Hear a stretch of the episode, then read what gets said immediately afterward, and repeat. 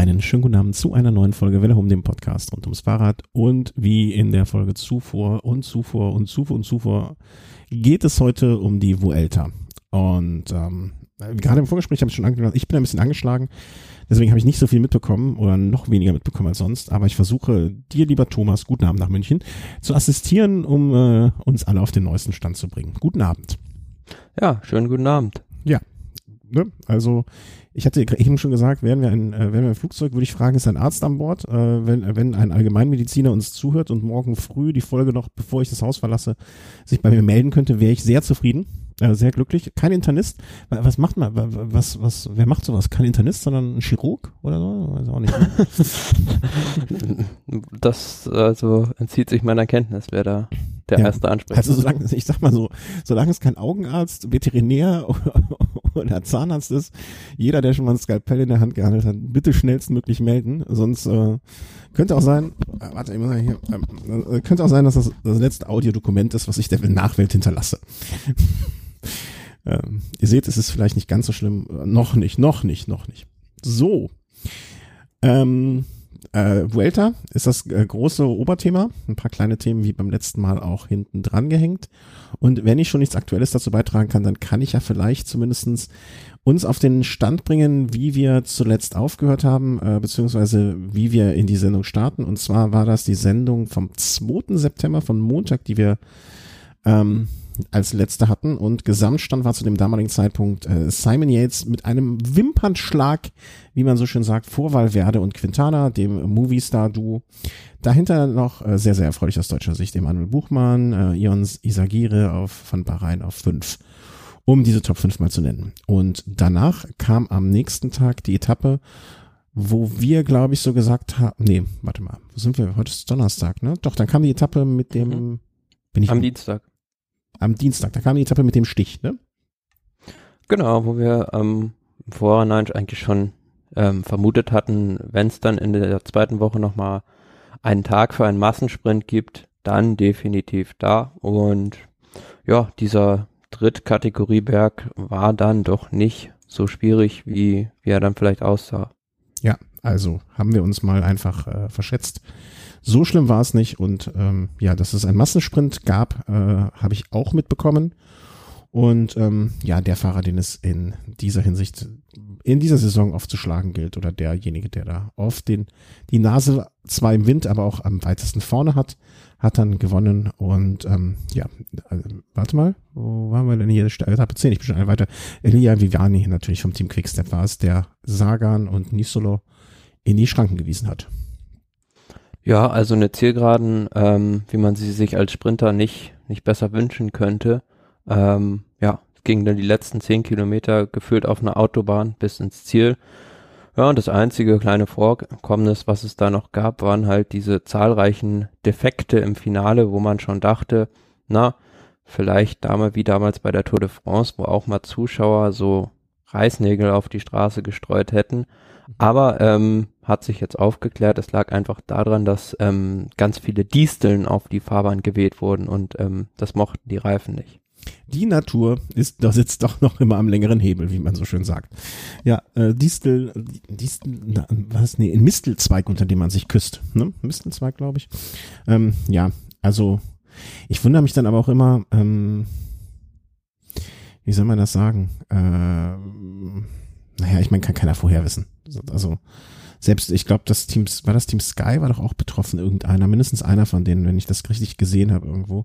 Also sowas, sowas einfach unvorhersehbar, ne? Also da jetzt irgendwelche unplattbaren ähm, ähm, Schwalben Marathon Plus dran zu packen, deswegen an dem Tag ist ja auch die Sinn der Sache sein. Klar, und es hat ja niemand einen Zeitverlust erlitten. Genau, dadurch, dass es so weit hinten war. Ja, das war jetzt Etappe 10. Noch irgendetwas da herausragendes, besonderes, erwähnenswertes?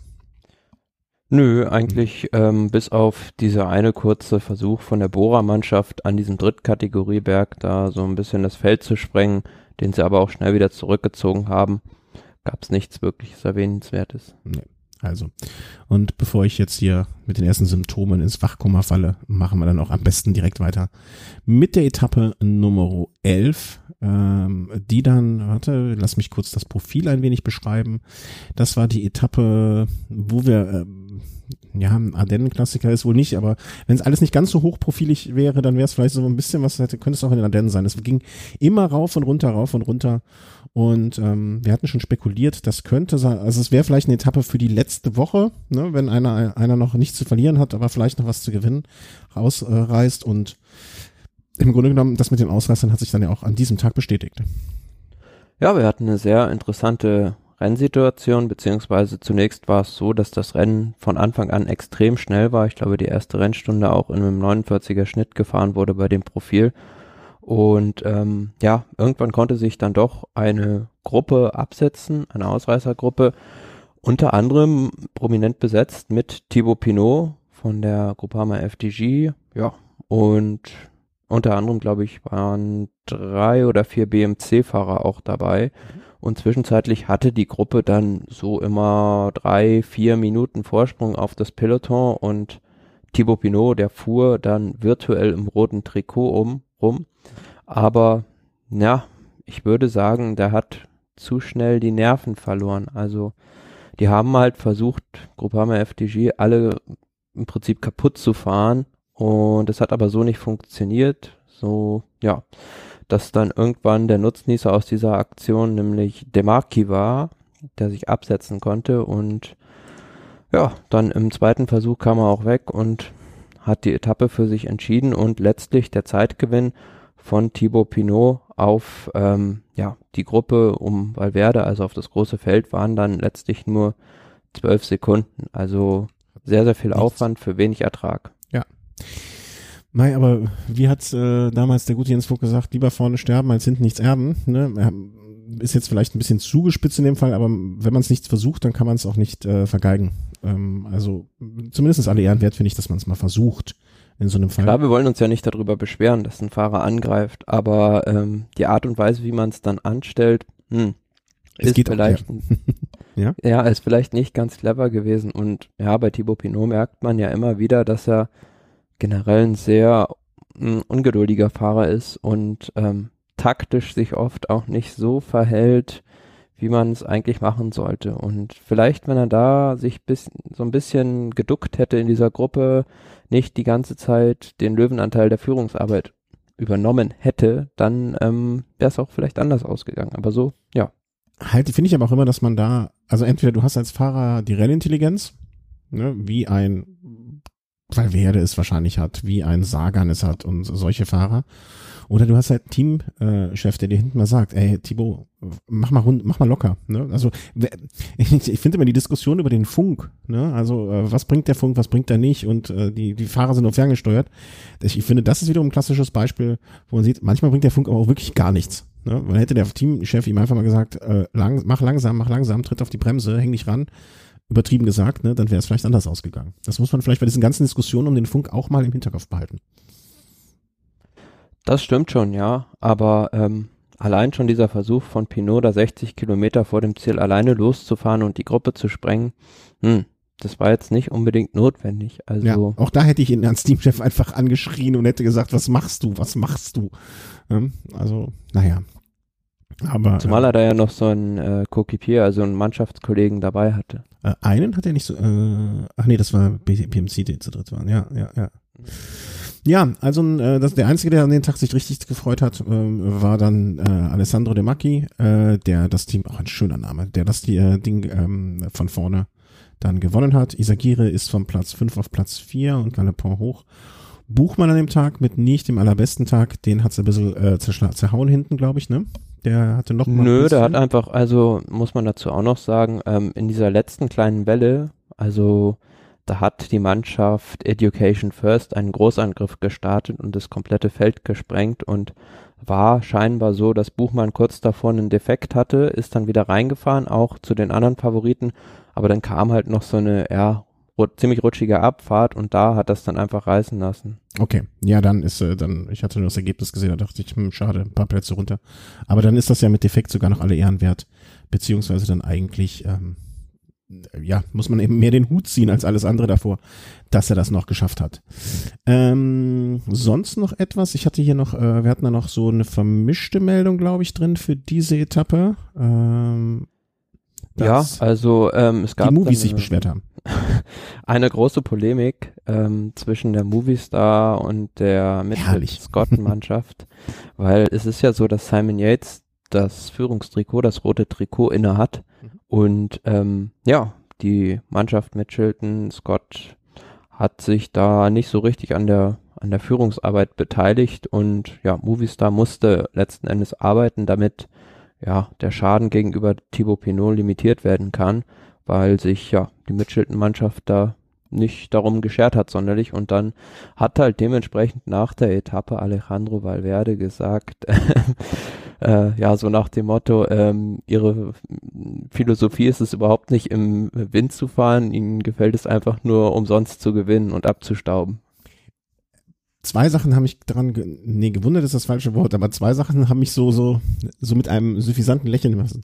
Das, äh, ich weiß natürlich nicht, dass die, die Übersetzung spielt da ja wahrscheinlich auch eine Rolle dann, ne? Aber ich, äh, das, die englische Formulierung, äh, it's not that philosoph- also ich, ich kann mir diese Formulierung so vorstellen, so in einem sehr englisch sophisticateden Ton. Und äh, das, das passt nicht für mich so direkt zu Valverde. Also, wenn er das Philosophieren anfängt, ne, er ist ein toller Fahrer, aber das Philosophieren erwarte ich nicht von ihm.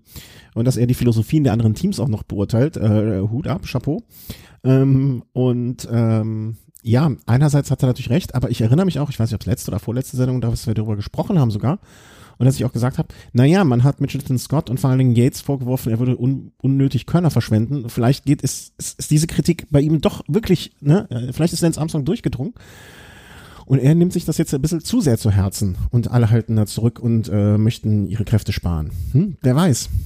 Also- Ja, aber na, als Leader solltest du schon ein bisschen die Verantwortung für das Rennen tragen und Quintana hat ja auch also ins gleiche Horn gestoßen, der hat gesagt, Weißt du, da kurz, aber das ist Ja. ein schöner Punkt, ne?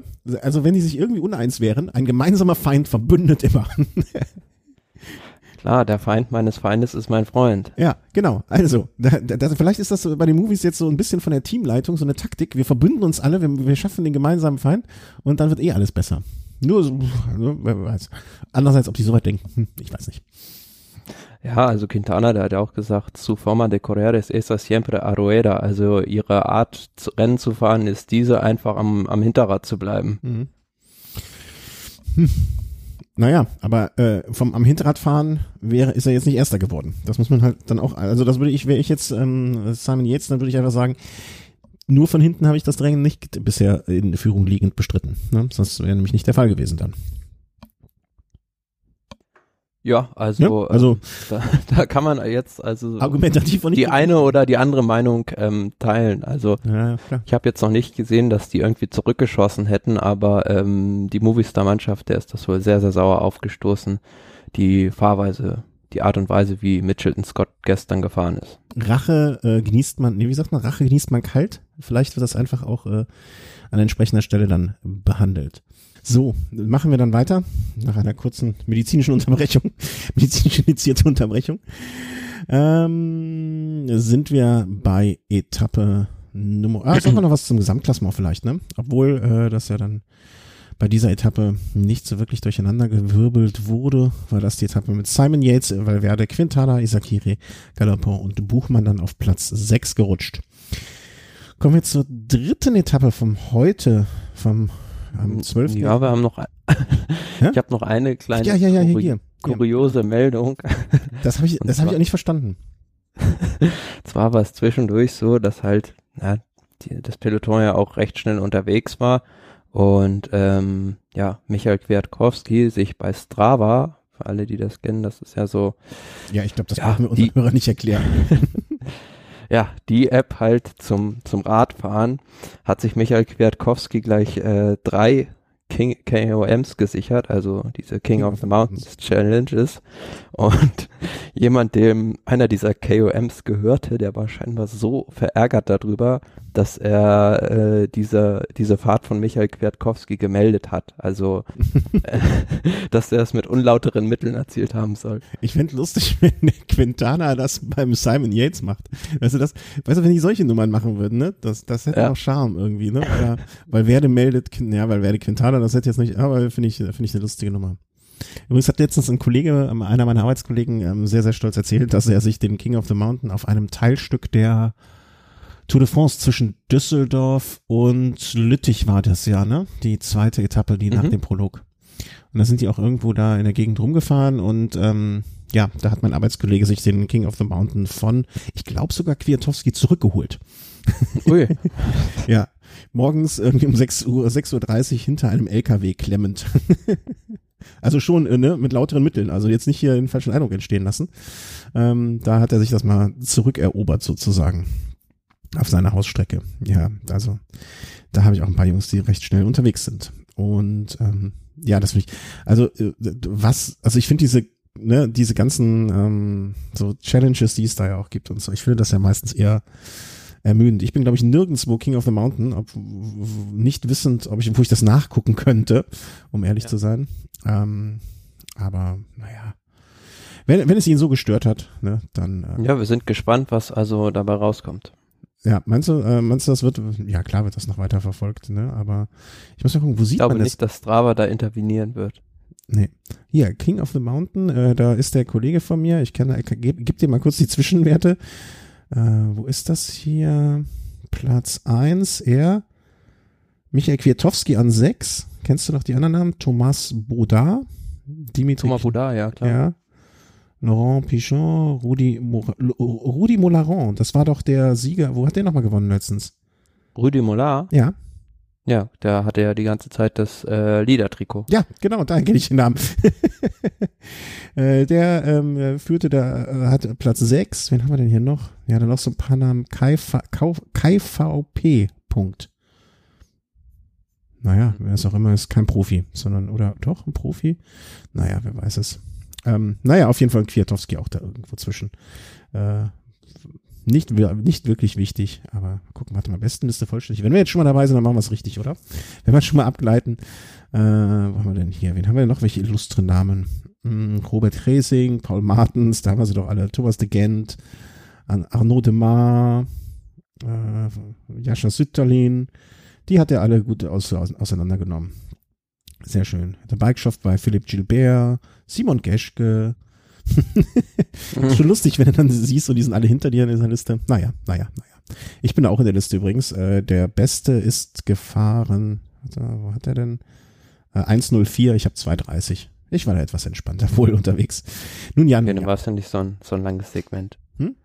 Dann war es ja Nee, nicht nee, so ein und ich wusste natürlich auch Segment. gar nicht, dass es ein Segment ist. Also wenn ich da mal angreife, dann werde ich das pulverisieren.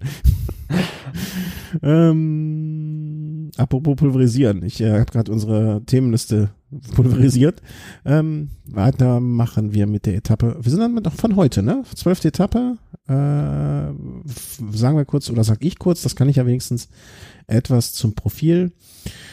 War so eine Etappe, da haben wir auch vorher gesagt, hm, wäre jetzt nicht wirklich großartig überraschend, wenn das Ausreißer oder Sprinter gewinnen. An dem Tag wird sich nicht besonders viel tun im Gesamtklassement. Dachte man.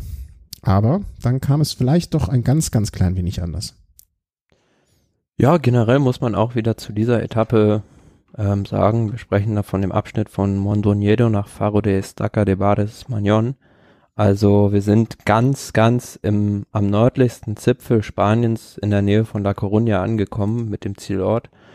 Muss man dazu sagen, zu diesem Etappenprofil auch wieder, ähm, dass es schwieriger war, als es eigentlich auf dem, ja, auf der offiziellen Karte verzeichnet war und auch gestern, also ja, gestern gab es schon Beschwerden auch teilweise von sportlichen Leitern, Fahrern dazu, dass halt tatsächlich mehr Ho Höhenmeter gefahren wurden, als eigentlich im Roadbook vermerkt waren. Also da gab es scheinbar relativ große Abweichungen. Ja, und die Etappe heute geprägt wieder von einer großen Ausreißergruppe. Also es gab wieder ein, einen Erfolg aus einer Ausreißergruppe. In dieser Ausreißergruppe ähm, auch unter anderem mit dabei Vincenzo Nibali beispielsweise, Brambilla, Formulo von Bora und auch der Mann, der heute nämlich ähm, das rote Trikot Auf, übernommen auferstanden ist. hat. Ja, Ja. Entschuldigung. also ähm, im Prinzip ähm, ist es für Jesus Herrada von der Cofidis-Mannschaft ja gar kein großer Wechsel jetzt, kleidungstechnisch gesehen, weil dieses Cofidis-Trikot, das ist ja auch rot. Hm, ja.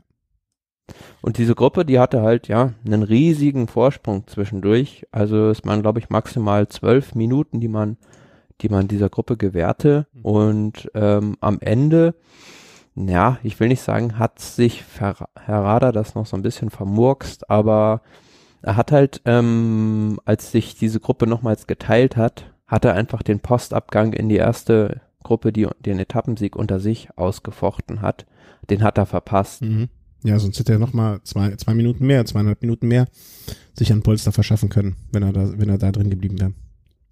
Klar, sei es drum, aber ähm, der Kampf um den Etappensieg war auch so ohne Errada extrem spannend, weil ja, wir hatten vorne diese Gruppe bestehend aus, ja, es waren glaube ich acht 18. Fahrer. Mhm. Acht so, Fahrer, die, die, getrennte Gruppe, die den ja. Sprung, genau, die den Sprung geschafft hatten. Ähm, Devon Hines und Brambia waren die ersten, die dann im Finale weggefallen sind. Und dann kam es zum Sprint aus dieser kleinen Gruppe und ja, auf einer Zielgeraden, die man, die den Namen eigentlich nicht verdient hätte, weil die war gefühlt zwei Meter breit nur und mhm. ähm, ja, das Komische war auch, ähm, Genies hat den Sprint angezogen und ähm, ich dachte eigentlich Van Baale gewinnt, weil der mit ordentlich Speed aus dem Windschatten auch rauskam, aber da hat sich wahrscheinlich nicht getraut durchzuziehen, weil das Problem war, dass diese Absperrgitter, die immer bei so Zielankünften stehen, die standen so ganz komisch, ja, fast schon halb quer auf der Straße. Und da hat er sich wahrscheinlich nicht getraut, daran mhm. so richtig vorbeizufahren. Das sind, waren auch nicht, ich habe es jetzt hier auf dem Bild, sehe ich, das waren auch nicht diese typischen geraden Gitter, die irgendwie da mit den Füßen nach hinten sortiert sind, sondern so ein bisschen schräg stehen, wie so, wie heißen die früher, so, so Werbetafeln, ne? So ein bisschen. Also nicht, wie man das, äh, äh, klingt jetzt blöd, aber wie man das von Profi, professionellen Veranstaltungen wie jetzt bei der Tour gewohnt ist. Deswegen, ja, ja, also, also die standen, standen so leicht versetzt und ähm, das hätte man ja ganz anders aufbauen müssen. Und ich glaube, deshalb hat Van Baale da nicht, sich nicht getraut, durch diese Lücke durchzufahren. Mhm. Und letzten Endes, ja, ich will nicht sagen, dass der Sieg dann geschenkt war für Genies, der hat sich das super, super erkämpft, weil er als erster auch in den Sprint reingegangen ist. Aber ja, für Van Baale natürlich extrem schade, wenn man auch noch bedenkt, was dann äh, hinter der Ziellinie passiert. da haben die zwei, ähm, ich weiß nicht, der, ich habe jetzt auch nur, ich habe das Video ja gesehen, ähm, ich weiß nicht, ob es bei, wer von beiden es war, aber ähm, also er ist auf jeden Fall gestürzt. Ähm, und äh, warte mal, wie war das? Er? Genau. Genies. Genies. Er Genau, der hat den, äh, den, äh, also war das ein Zuschauer oder war das ein Kommissär oder irgendwie? Das war ähm, offenbar ein Rennoffizieller. Genau, ne, der hatte nämlich so einen Bundle ums um den Hals und ähm, ich werde das an dieser Stelle verlinken. Jeder, der es nicht gesehen hat, also man lacht jetzt drüber, ne, man kann nur hoffen, dass weder der eine noch der andere sich wehgetan haben. Mir wäre jetzt bis jetzt nichts bekannt darüber. Ähm, aber zuerst äh, ähm, äh, Genies ähm, knockt ihn aus mit der Schulter und äh, Van Baale kann nicht mehr reagieren, weil es so kurz, kurzfristig ist und fährt dann, fährt ihn um, fährt ihn drüber und geht dann halt über den Lenker ab. Braucht man wirklich nicht nach so einer Etappe und nach viereinhalb Stunden ähm, volles Rohr fahren. Da ist man ja auch, äh, ne, wie sagst du es immer, den Draht in den Ohren hängen. Ähm, ja. ja, zumal du auch nach der Ziellinie eigentlich mit sowas ja nicht rechnest und dann mehr oder weniger schon ähm, die Konzentration auf Halbgas nur noch stellst. Ja, ja, wir haben Maximum. Und ja, und ähm, Genies, der hat erst diesen Offiziellen, also der musste den ja irgendwie zur Seite befördern, hat den mit dem Ellbogen im Gesicht getroffen und der ist Flog dann, dann auch richtig die Brille durch die Gegend, ne? Ist das auch aufgefallen? Ja, der, der hat den dann ähm, halt äh, zu Boden gebracht und Van Baale ist da reingefahren in diesen Offiziellen, aber Genies, das war auf diesem einen Video glaube ich nicht zu sehen, ist, links ist dann halt in, ist halt in zwei Polizisten reingefahren. der hat, der hat sich gedacht, zum Kommissär gebe ich mir, warum ein Kommissär, wenn ich auch einen, einen Kommissar haben kann? Äh, ja, aber natürlich dann, ja, ich glaube, ähm, die hinteren Fahrer dann, ähm, Padun und Toins, die konnten dann ausweichen, aber natürlich, ja, unverantwortlich sowas, sowas dann zu organisieren. Wir hatten das ja schon mal auf einer Etappe, ich weiß nicht, es war in der ersten Vuelta-Woche noch, wo dann im Ziel ähm, durch den Helikopter die Absperrgitter auf die Straße geweht sind. Hm. Ja, ich, Und ja, es gab auch, na, zum Beispiel Markus Burkhardt, ähm, ich weiß nicht, ob du das gesehen hast, aber der hat sich auch beschwert ähm, über diese über Zielanlage. Der schreibt hier äh, auf Twitter, ähm, I'm speechless how UCI can allow finish like today. 10 to 2 before finish, uh, perfect. Ja, also sagt halt, dass ähm, 10 Meter breite Straße perfekt wäre sozusagen und ähm, ja, da standen wohl irgendwie auch dann LKWs halb auf die Straße geparkt, 1,8 Kilometer vor dem Ziel. Okay. Ja, das, das, das, das sah alles nicht rund. Also den Bereich habe ich jetzt nicht gesehen, ne, aber der ganze Zielbereich war jetzt einer Grand Tour nicht würdig, sage ich jetzt einfach mal so. Nee, und man ähm, muss ja mal überlegen, also stell dir vor, also es wäre wirklich, wie wir es vielleicht gesagt hätten, zu einem Massensprint gekommen. Ja. Also ja. Da, da, hätten ja nur zwei Fahrer nebeneinander sprinten können. Ja, aber ich glaube, ja, hätten nur zwei Fahrer nebeneinander sprinten können, A. Aber B, ich glaube auch, dass die Vuelta, klingt jetzt hart, blöd, doof, wie auch immer, die Vuelta ist nicht wichtig genug, dass die Fahrer da das Risiko eingegangen werden. Vielleicht ein, zwei, ne, die sonst die ganzen letzten drei Jahre nichts gewonnen haben. Die hätten da vorne voll reingehalten, aber der Rest wäre klug genug zu wesen, gewesen, zu sagen, äh, pff, nö, also da hier mache ich mir nicht die Knochen kaputt für diese Sprintankunft. Ähm, Glaube glaub ich nicht, dass das. Naja, also ich glaube schon, dass da also die Sprinter voll reingehalten hätten. Meinst du? Ich, ich hoffe nicht. Ja. Ich, ich hoffe ja immer noch, dass die intelligent genug sind. Ja, aber man hat ja gesehen, beispielsweise ein Elia Viviani, der wurde schon extrem früh in der Etappe durch die schnelle Fahrweise eliminiert. Mhm. Und ähm, ja, heute war es dann wirklich so, dass als dieser Vorsprung wirklich so diese elf, zwölf Minuten Marke, als der da war, da ähm, hat dann auch wieder Movistar interveniert und ähm, der Mitchelton Scott Mannschaft unter die Arme gegriffen und die sind dann auch bis zum Schluss eigentlich so ziemlich Vollgas gefahren, aber durch dieses Terrain, wo du auch nicht viel Boden als großes Feld gut machen kannst gegenüber einer kleinen Gruppe, haben sie es dann auch nicht, na, nicht, nicht mehr deutlich reduzieren können, so dass dann am Ende des Tages Errada 21 Plätze in der Gesamtwertung gut gemacht hat, ist jetzt der, der Führende und mit einem Vorsprung von drei Minuten 22 auf Simon Yates in die nächste Etappe geht. Ja, und äh, das völlig zu Recht. Also äh, Glückwunsch. Hinten hat sich dann insofern nichts mehr getan, als ähm, ja im Prinzip alle einen Platz zurückgerutscht sind bis Platz 13. Auf Platz 14 dann Gianluca Brambilla, der ja auch zu der Ausreißergruppe gehörte. Äh, nee, der, ja doch, der auch zu den Ausreißern gehörte, ne? Genau. Und äh, der deswegen diesen Riesensatz für sich wahrscheinlich für 16 Plätze nach vorne, von Platz 30 auf Platz 14. Ähm, ja, was vielleicht noch ganz ja, bemerkenswert gerne, immer, ist, ähm, dass heute die Bahrain-Mannschaft ähm, die Teamwertung komplett auf den Kopf gestellt hat. Die hatten zwei Fahrer in, in der Spitzengruppe mhm. und ähm, Movistar und Lotto NL Jumbo, die hatten glaube ich keinen. Und vor der Etappe hatten die nämlich noch ähm, die ähm, Bahrain-Merida-Mannschaft, die hatten noch einen ziemlich großen Rückstand, um sechs genau Minuten. zu sein, sechs Minuten 14. Mhm auf ähm, Lotto NL Jumbo und nach der Etappe haben sie jetzt einen Vorsprung von 14 Minuten 10. Ja, ja, so, solche Etappen, ne, wo Ausreißergruppen von, ich sag mal, ein, zwei Handvoll äh, oder zwei, drei Handvoll ins Ziel kommen, da muss man nur dann zwei Leute drin. Ich glaube, wie viel werden gewertet? Drei oder vier, ne? Die drei ersten oder die vier ersten? Das ist ja auch immer unterschiedlich.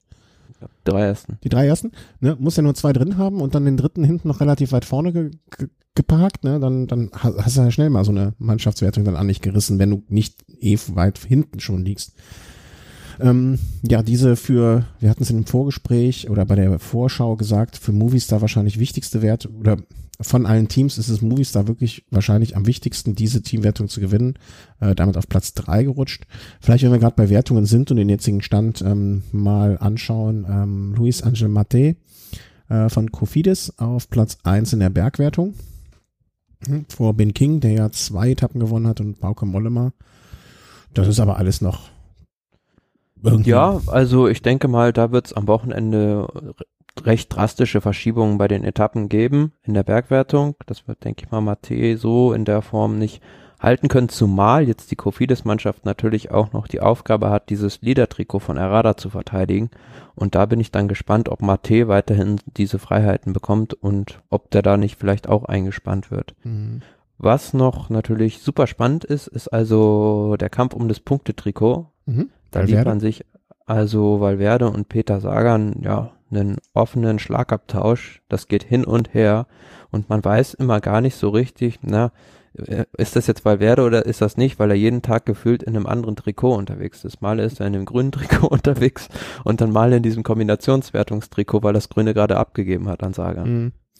Ja, ähm, ich denke, wir werden es noch, wir werden es im Auge behalten können, aber das ist so der Kampf zwischen diesen beiden. Mhm. Wer wird da am Ende es äh, innehaben, deiner Meinung nach? Ja, Valverde wird sich das schnappen, weil, denke ich, die, die Etappen, die ähm, jetzt noch kommen, also da gibt's ja wenige Möglichkeiten im Verhältnis für Sagan im Verhältnis zu Valverde. Mhm. Ja, ist halt die Frage dann immer, ne, wie wird er eingesetzt und ähm, wie wird sich das Sagan oder Valverde? Bitte? Sagan oder Valverde? Mm, Ich glaube, dass Sagan als Helfer für Buchmann eingesetzt wird, halte ich im Moment noch für nicht sehr wahrscheinlich. Ähm, das war- klar, und auf den Sprintetappen hat er ja sowieso immer die, die Chance, da Genau. irgendwie. Und dass Valverde für Quintana eingesetzt wird, das ist nochmal eine ganz andere Frage und ein schwieriges Ding. Ja, aber du musst ja auch sehen, es bleiben ja jetzt extrem wenige Möglichkeiten noch irgendwie für die Sprinter oder für Peter Sagan generell im Zielpunkt da abzugreifen. Ja, also ja, das stimmt wohl. es, wenn er sich da nicht ähm, plötzlich zum Bergfahrer metamorphisiert, dann ähm, wird es, glaube ich, nichts. Warten wir mal ab, warten wir mal ab, warten wir mal ab. Ähm, können wir eigentlich mit der Vorausschau beginnen, oder? Gibt es noch irgendwas zu heute Besonderes zu sagen? Äh, Wie, der Ups, ich hatte kurz, Entschuldige, ich hatte kurz aus Versehen anstatt auf äh, Kapitelmarke auf Pause gedrückt. Äh, muss den Gedanken nochmal anfangen.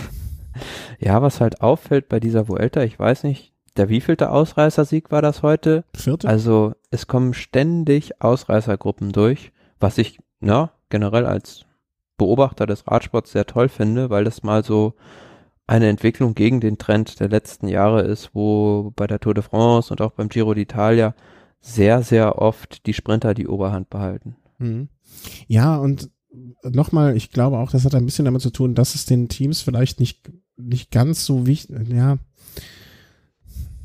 Also ich will nicht sagen, das ist denen nicht wichtig, ne? Aber ähm, ähm, ähm, Klar, natürlich ist die Sprinterkonkurrenz etwas dünner besetzt ja, im genau. Verhältnis zum, ja, Und vielleicht ist es auch Giro dazu. Und vielleicht ist es auch noch das äh, ein Ergebnis ähm, der ganzen Geschichte, dass es nur noch acht Fahrer sind pro Team. Ne? Das muss man ja auch äh, immer im Hinterkopf behalten.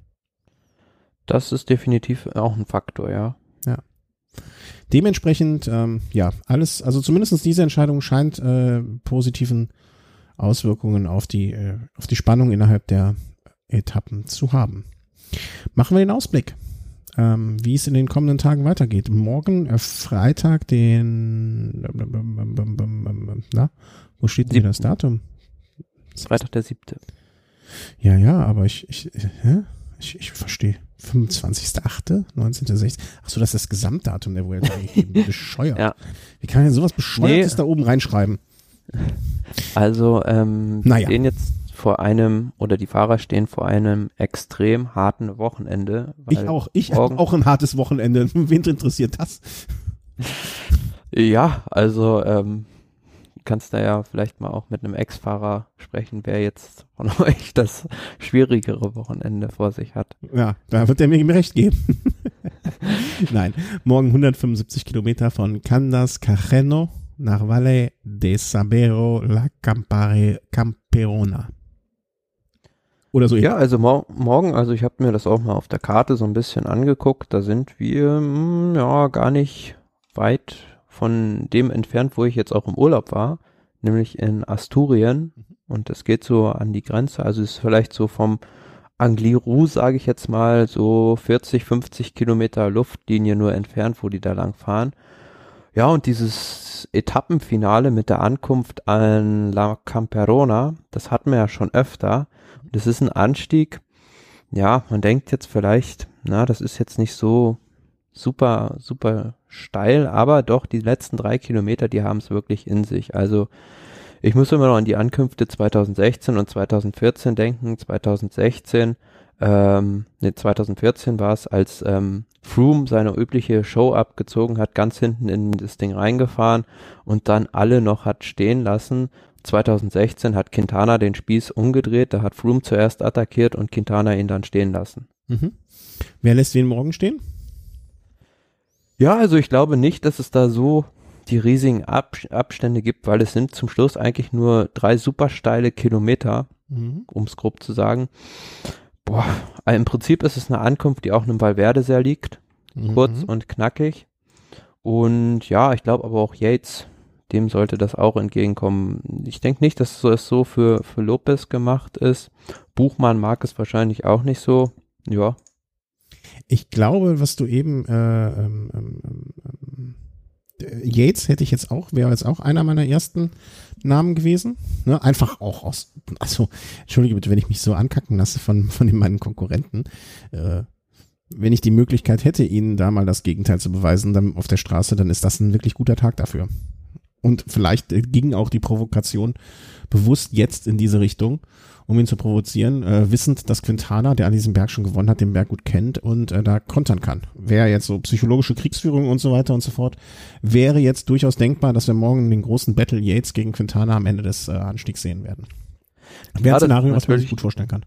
Ist vielleicht natürlich auch so ein bisschen gewollt gewesen, die diese diese ähm, Polemik gegenüber gegenüber mit Chilton Scott, wie du gerade schon gesagt hast, dass man da versucht, Yates so ein bisschen aus der Reserve zu locken, mhm. dass er vielleicht zu offensiv fährt und einen Fehler macht. Mhm. Und ähm, meistens ist ja so, wenn zwei sich streiten, freut sich der Dritte. Deswegen ich zugegebenermaßen, ich weiß gar nicht, ob das sein Terrain sein wird, aber ich würde morgen so einen Steve Grüßweig in meinem Auge behalten noch. Ist er so ein Mann für, für so mittel, mittellange Rampen? Also ich glaube wirklich morgen, das ist was für ganz explosive Fahrer, die in so steile Rampen richtig gut mit, mit einer dicken Übersetzung hochknallen können. Mhm. Und da, ja, Peter weiß nicht, Für den ist es äh, definitiv zu schwer. Also Zwei, es sei denn, Kilometer es, zu lang. Es sei denn, ein Szenario, in dem ich mir Peter Sagan als Sieger vorstellen könnte, wäre, wenn eine Ausreißergruppe durchkommt und er sich da drin befinden würde. Also in einer Gruppe gebe ich morgen auch wieder gute Chancen. Meinst du? Da hätte ich jetzt überhaupt nicht mit gerechnet. Ich kann mir schon vorstellen, dass Peter Sagan jetzt noch das ein oder andere Mal versucht, in eine Ausreißergruppe zu gehen. Okay. Ja, das, das will ich gar nicht ausschließen, ne? alleine um das äh, Trikot sich zu holen, aber dass das morgen eine Etappe grundsätzlich für Ausreißer werden würde. Also ich bezweifle gerade ehrlich fast sogar, dass ich am richtigen Tag bin. Ja doch. Nee, das wird keine Ausreißergruppe. Die wird man doch, also jetzt mal im Ernst, also Kategorie 3 Berg, vergessen wir vorne mal, Kategorie 1 Berg, da müssten sie sich ja auf diesem Anstieg, am Ende des Anstiegs, sage ich mal, absetzen. Es kommt ja halt drauf an, wie die Cofidis-Mannschaft jetzt das Rennen kon kontrollieren wird, weil. Gar nicht, gar nicht. Die wissen, sie gewinnen nicht, deswegen kontrollieren die das auch nicht. Glaub. Ja, ich glaube schon, dass, die versuchen werden, also die werden halt schauen, ob in der Gruppe einer drin ist, der im Bereich unter zehn Minuten liegt und wenn da keiner drin ist, der in dem Bereich liegt, dann werden die die fahren lassen und ich sehe da jetzt keine Mannschaft, die da unbedingt morgen auf diesen, diesen Etappensieg fährt. Kann mir nicht vorstellen, dass Movistar schon morgen wirklich alle Karten auf den Tisch liegt und versucht zu Feuerwerken. Das mhm. werden die eher an den anderen beiden Tagen tun. Okay, wir sind uns einig, dass wir uns uneinig sind. Ähm, und du sagst, was hast du gesagt? Äh, Yates? Valverde oder Yates? Hm, okay, ich sag äh, Yates oder ein Lottofahrer. Welche auch immer.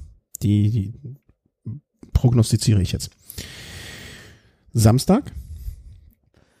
Samstag ähm, nächste schwere Bergetappe von Cistierna nach Les Praeres Nava. Ähm, 171 Kilometer, auch wieder so eine mittlere Distanz, würde ich sagen.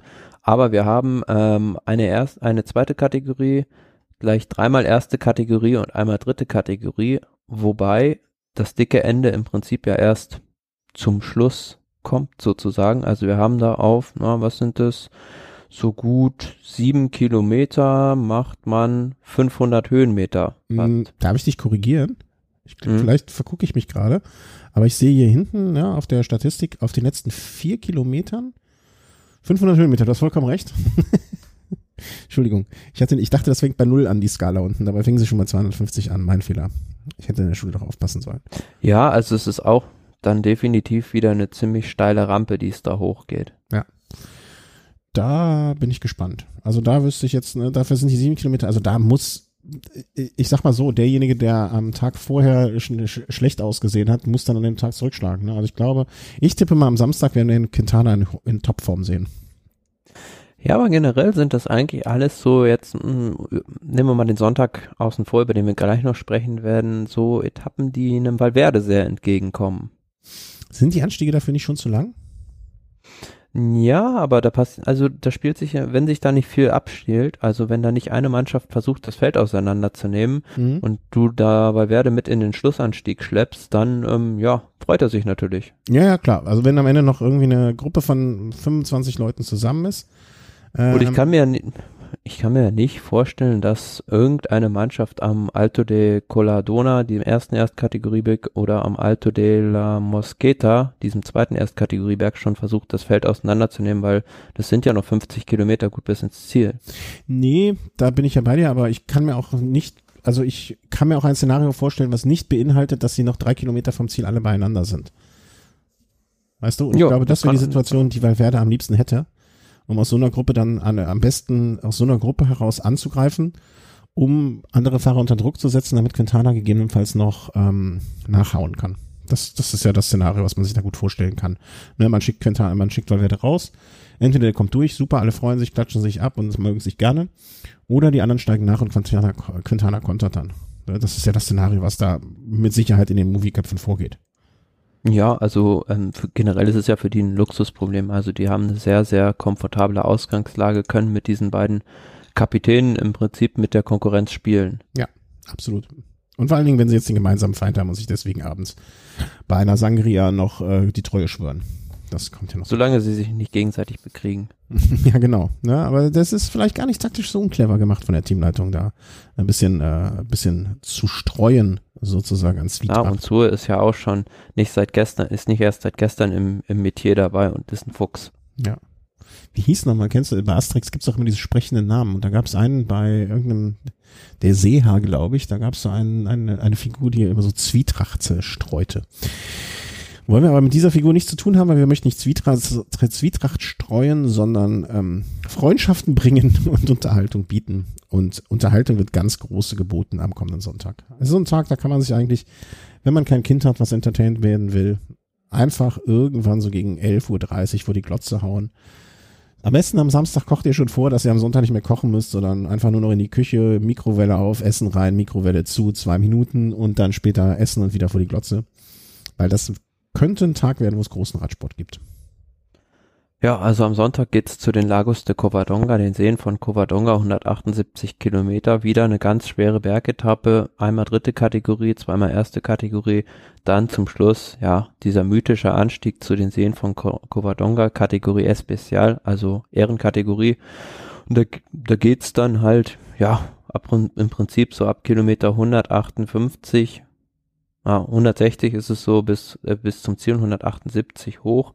Und das ist halt wirklich mal ein richtig langer Anstieg, um das geografisch noch einzuordnen. Wir sind da in den Picos de Europa, also in Nordspanien unterwegs. Und was man bei dieser Etappe oder generell an dem Wochenende bei den Bergetappen sagen muss, ist, dass das Wetter auch ein erheblicher Ich Faktor wollte gerade sagen, als du den Satz angefangen hattest, was man dann noch sagen muss, äh, wusste ich schon, worauf du hinaus willst.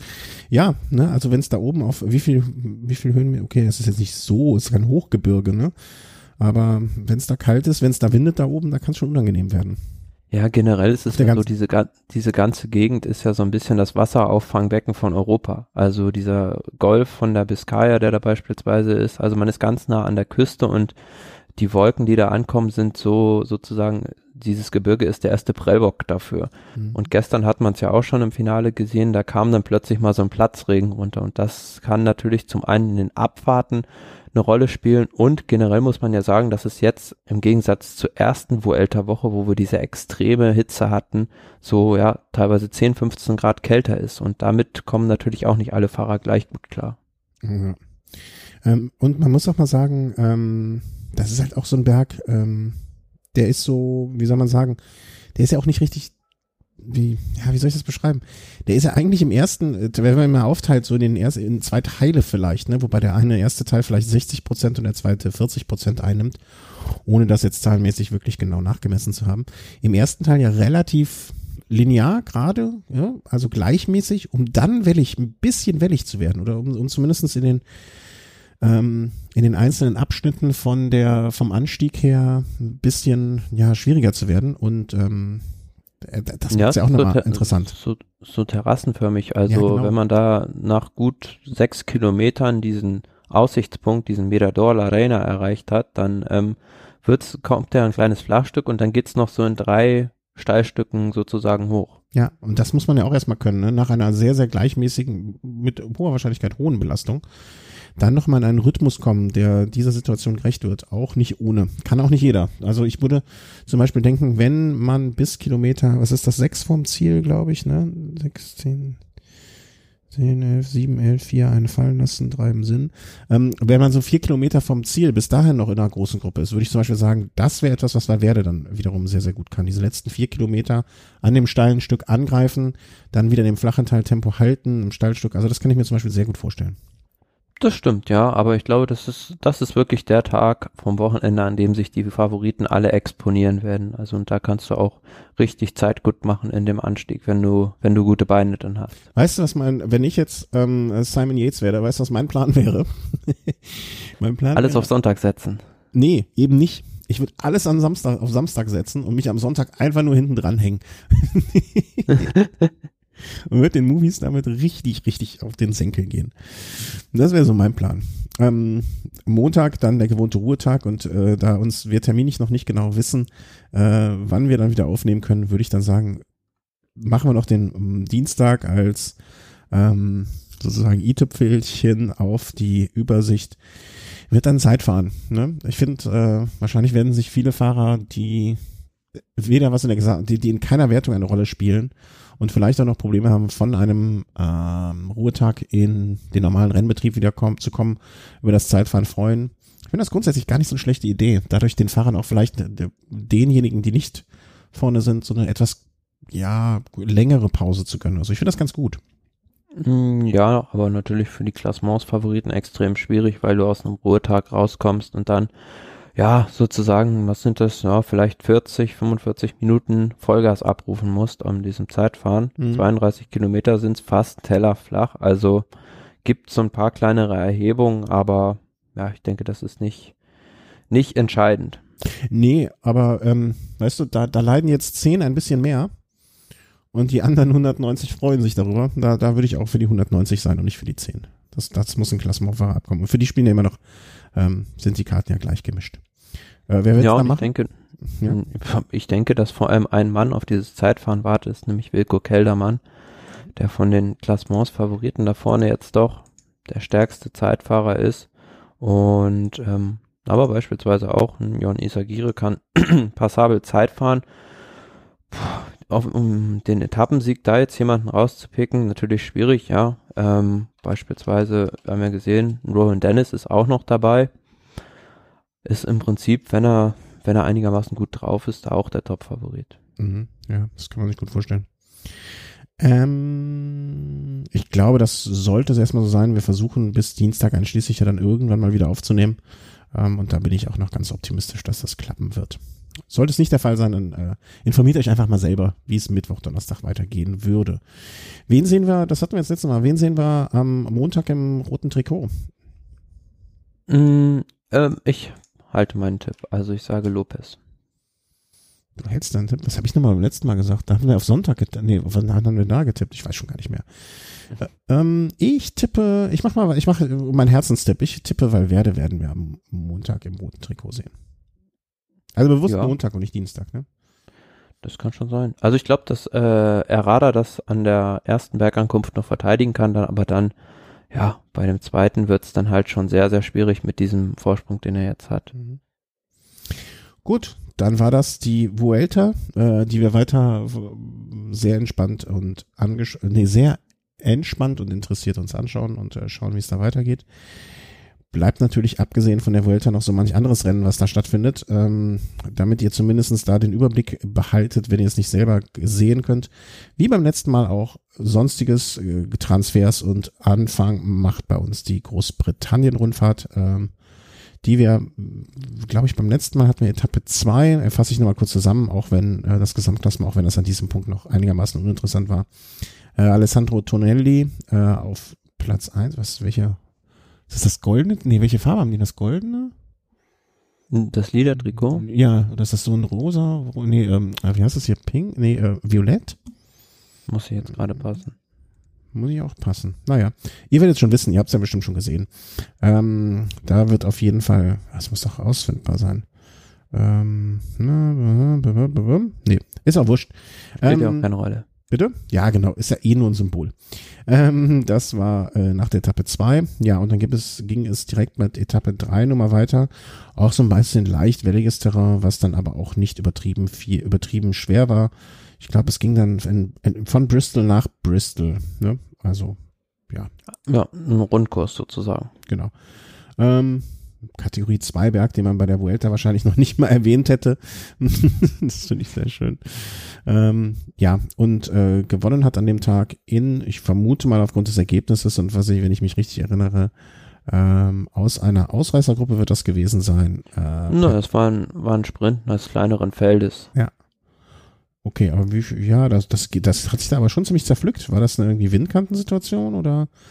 Ja, im Finale, also das war halt recht selektiv auch, also von daher, ah, okay. da wurde ja auch ordentlich angegriffen und dann mhm. waren es halt nur noch 32 Fahrer in der ersten Gruppe. Mhm, okay. Und das äh, beendete dann Patrick, Be wie spricht man das? Bevin? Wahrscheinlich. Hm? Mhm äh, auf dem ersten Platz. Jascha Sütterlin erfolgreich auf vier und ich glaube, das war auch die Etappe, wo es Nils Pollitt geschmissen hat, oder? Kann das sein? Das ist nee, das war schon vorher. Das war auf Etappe zwei. Das war auf Etappe zwei? Okay, warum haben wir es nicht erwähnt? Ja. Hm. Und ja. Der dann aber an dem Etappe Tag dann, Entschuldigung, der an dem Tag dann auch hinten. Ach Quatsch, ich, ich Idiot. Ich habe ja, ich habe ja die Gesamtwertung, ich Vollpfosten. Genau. Ach, warum warnst du mich denn nicht? Wollte ich ja gerade tun. Ah, okay, ja, hinterher, erst offenes Messer und, ne. Ah, aber warum ist er denn an der, in der Gesamtwertung? Ah, am Tag vorher hat er so viel verloren. Ich dachte schon, hä, Moment, das passt alles nicht. Ala Philipp hat gewonnen. So, schön. Ja, genau, also gut angefahren von der Quickstep-Mannschaft und dann, wie gesagt, ein Sprint aus einem kleinen Feld, den Ala Philipp auch mit seiner Endgeschwindigkeit durchaus gewinnen kann. Ja, und da war aber dann auch, Jescha Sütterlin war trotzdem relativ weit vorne auf Platz 8. Das stimmte dann. Ja, genau so, wie ich es fast richtig hatte. Platz 4, äh, Quatsch, Platz 4. Äh, vierte Etappe ging dann von, im Englischen bin ich ja ein bisschen besser, äh, aber Nuneaton, Nuneaton, nach mhm. Loy, Royal Leamington Spa. Ist, glaube ich, alles so. Wo haben wir das, wo verorten wir das im Ganzen? so ein bisschen im Nord, Nordwesten, richtig? Ja, Sutton Von Birmingham. Nee, Birmingham. Ja, hast du da Bilder gesehen? Äh, ja, ich habe die letzten Kilometer auch nur gesehen. Also ähm, der also ähm, sehr, sehr überlegt. Es ist immer so schön, wenn du so, wenn du so darüber nachdenkst und dann fällt dir das ein und dann fängst du an zu lachen, wenn es dir wieder einfällt und wenn du sitzt dann da so. Ja, ja es war halt so einprägsam, weil es ein äh, sehr, sehr überlegener Sprintsieg von André Greipel war. Mhm. Und ähm, der hat den Sprint halt extrem früh eröffnet und ja, Sascha Modolo, der hat es ja nicht mal geschafft, richtig in den Windschatten zu kommen von ihm. Mhm. Und ähm, wenn man jetzt mal so überlegt, wer da sonst noch mit dabei war, ne, Enric Zabel, über den wir jetzt zuletzt auch als Sprinter gesprochen haben, ähm, Platz vier immerhin, ne, aber ja, ähm, wäre mit Marcel Kittel als Anfahrer weiter vorne gelandet? Ich weiß es nicht. Ne? Ein Rancher, Rancher geschlagen, äh, eindeutig. Also da, da sind jetzt auch nicht nur Unbekannte dabei. Und vielleicht ist es jetzt auch so ein bisschen so wirklich so, dass äh, André Geipel jetzt nochmal nach dem Motto, okay, jetzt ist die Situation klar, jetzt fahre ich einfach drauf los und wenn was Gutes bei rumkommt, umso besser. Ähm, ja, also ich weiß nicht, wie viele Leute bei Lotto jetzt in den letzten Tagen schon gedacht haben, vielleicht war das doch nicht die richtige Entscheidung. Ja, wer weiß. Ne? Also das, das wird natürlich dann am Ende erst das, äh, die, die Geschichte wird es zeigen.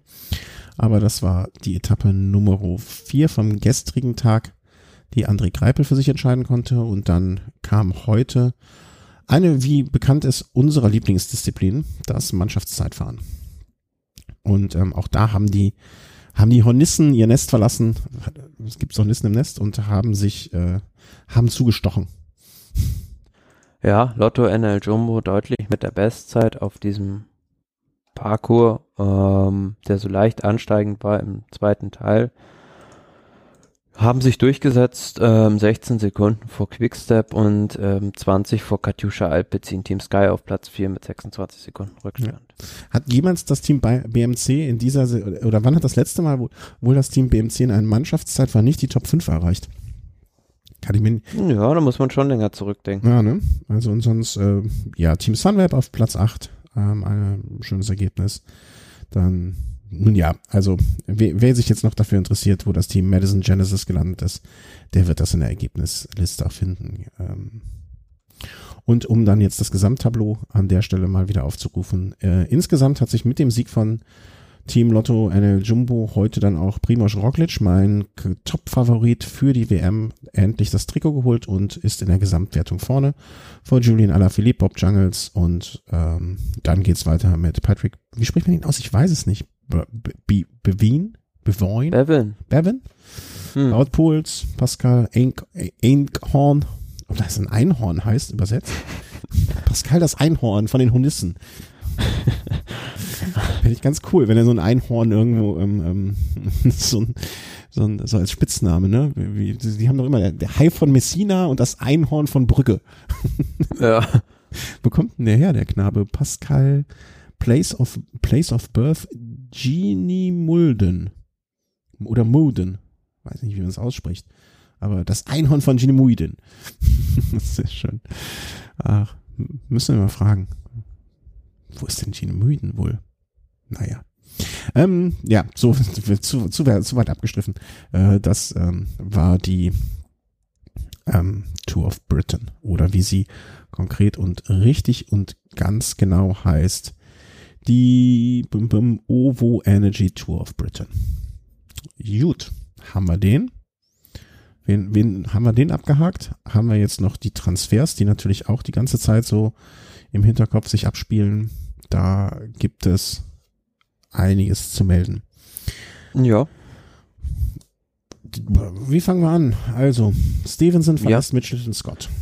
Genau, der langjährige sportliche Leiter Neil Stevenson verlässt die Mannschaft äh, Mitchelton Scott, weil da tut sich ja auch so einiges im Bereich der sportlichen und ähm, war eigentlich eines der Gesichter dieser dieser Mannschaft, fand ich schon. Und jetzt mhm. hat man scheinbar anba unterschiedliche Auffassungen, was die sportliche Ausrichtung der Mannschaft angeht. Ja, und deswegen hat er gesagt, er sucht jetzt sucht nach einer neuen Herausforderung und verlässt die Mannschaft. Finde ich aber schön, dass das einigermaßen oder dass es zumindestens äh, so scheint, als würde das da irgendwie so im Guten. Ne? Man kann ja auch sagen, okay, man, man, es muss ja nicht immer alles im Streit und Drama enden. Ne? Also das finde ich ganz, wie soll man sagen, äh, sympathisch wenn das jetzt so geht, dass man sagt, okay, es funktioniert nicht. Dimension Data holt Gasparotto. Muss ich ehrlich gesagt gestehen, als ich das gelesen habe, dachte ich im ersten Moment, Gasparotto fährt noch. Habe hab ich jetzt, ne? Also ist so ein Name. Vielleicht hm. liegt es auch daran, dass der Name so exponiert ist, dass man einfach sich an den immer erinnert. Aber ich erinnere mich an irgendwelche Team Toto-Zeiten, wo man Gasparotto geholt hat, die wirklich sehr, sehr lange zurücklagen. Ähm, wie alt ist er? Oder verwechsel ich ihn vielleicht mit seinem Vater? Nee, ähm, er ist es noch. Nee. Das wäre jetzt auch lustig, wenn das schon der kleine Gasparotto wäre.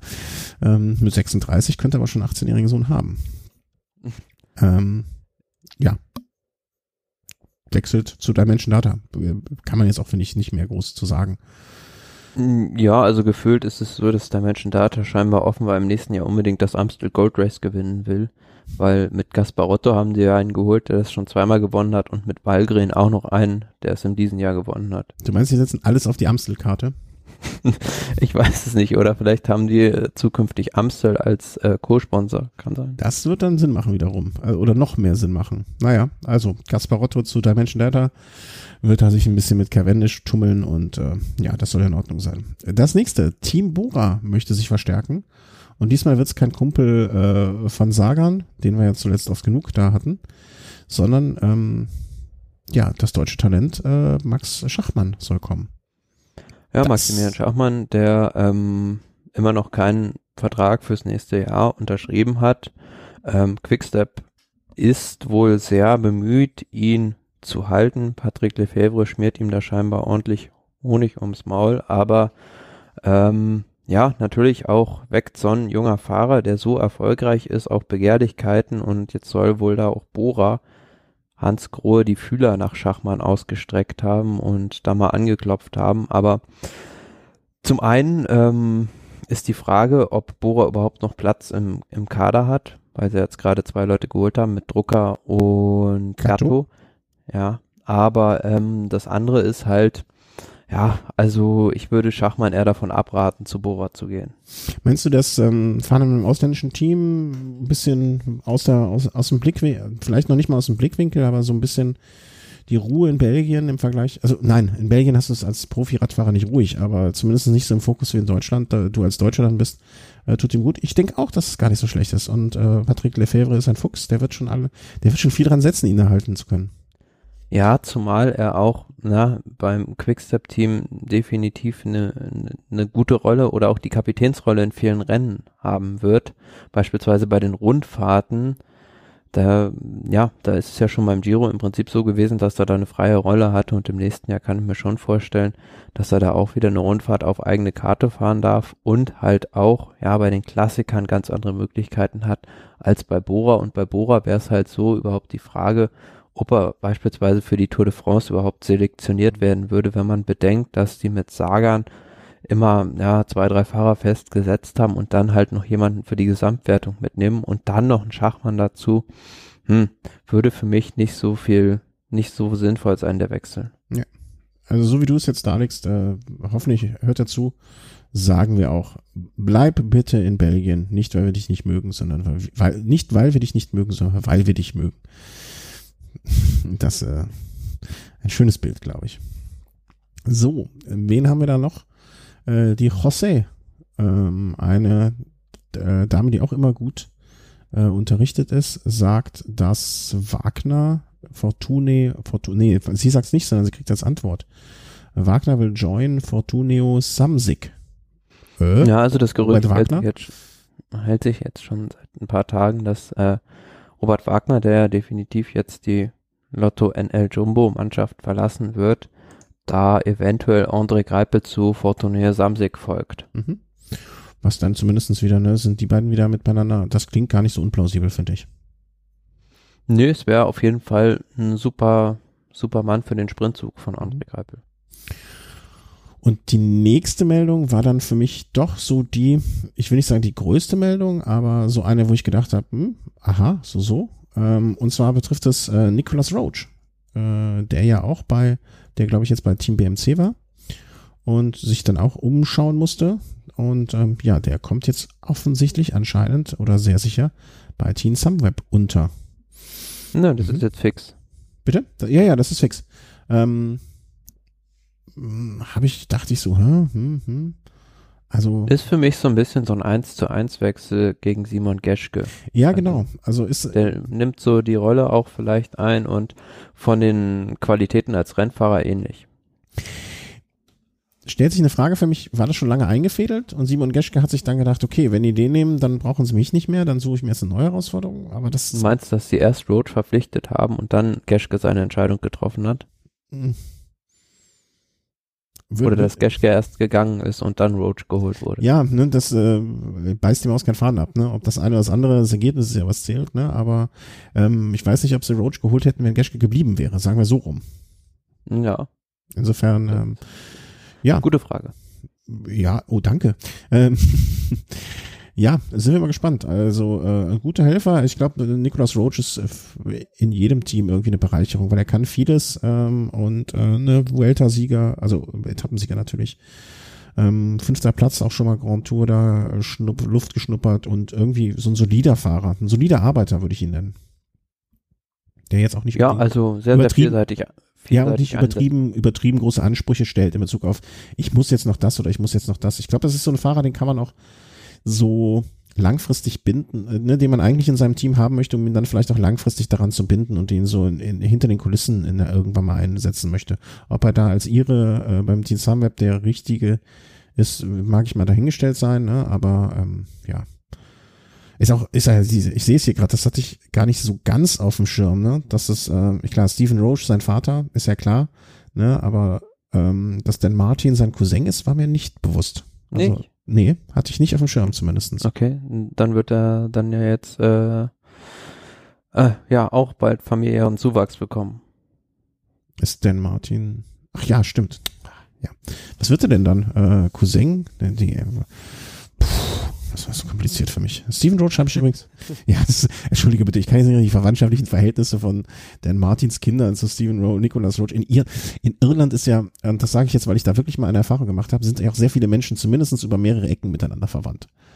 Ich, ich habe ich hab mal beim Unternehmen gearbeitet, die hat einen englischen Lieferanten, den haben wir rausgeschmissen und danach einen neuen gesucht und dann sagte, äh, hatten wir Kontakt zu jemandem und der meinte, ach ja, ja, ja, klar, ja, ja, machen, können wir machen, können wir machen. Ihr habt ja meinen Cousin gerade rausgeworfen. also,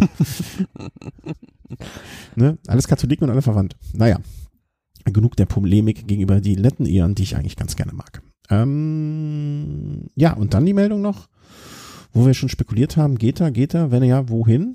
Aber es scheint zumindestens eigentlich einfach alles so zu bleiben. Gerard Thomas sieht so aus, als würde er ganz einfach schlicht bei Team Sky, oder nein, sagen wir so, es verdichten sich, wie sagt man, es verdichten sich die Anzeichen, dass er einfach bleibt.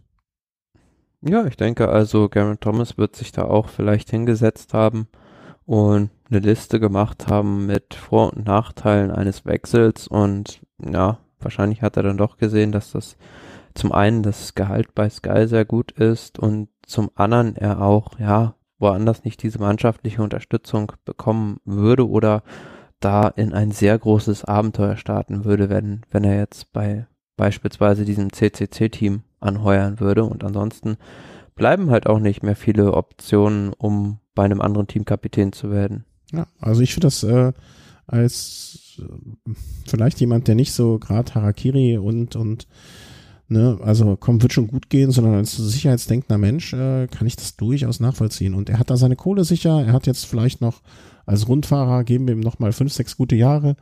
Ne, wer weiß, wie viel Froome noch hat und äh, wie es bei ihm läuft, jetzt auch mit den ganzen äh, Geschichten drumherum. Ne, vielleicht sagt er sich, okay, gucken wir mal, was die nächsten zwei Jahre bringen und äh, wenn ich damit gute Unterstützung hier bin, dann mache ich vielleicht, hänge ich noch mal ein, zwei Jahren und dann kann ich noch die ein oder andere Tour gewinnen. Also ich finde das eine durchaus total nachvollziehbare Sache, sich äh, auf dieses Beständige im Gegensatz zum Abenteuer ähm, zu besinnen. Finde ich äh, absolut nachvollziehbar. Die Geschichte. Ja, nur spannend dann, wie Sky das dann also ähm, behandeln wird, die beiden. Absolut. Das wird ein großer Spaß, ähm, wie wir, äh, wie wie es darum. Ich sehe gerade, das habe ich auch gar nicht auf dem Schirm gehabt oder gar nie drüber nachgedacht, ähm, dass er ja auch mal zusammen äh, mit André Greipel, Christian Knees. Äh, aber mal bei Wiesenhof. Ja, Björn Schröder, also auch teilweise Leute, die man persönlich, die, die ich auch persönlich kenne, ähm, äh, zusammengefahren ist. Also sehr, sehr ja. Grabsch. Hatte ich nicht am Schirm. Wieder was. Äh, wieder Hat was auch mal die Bayern-Rundfahrt gewonnen.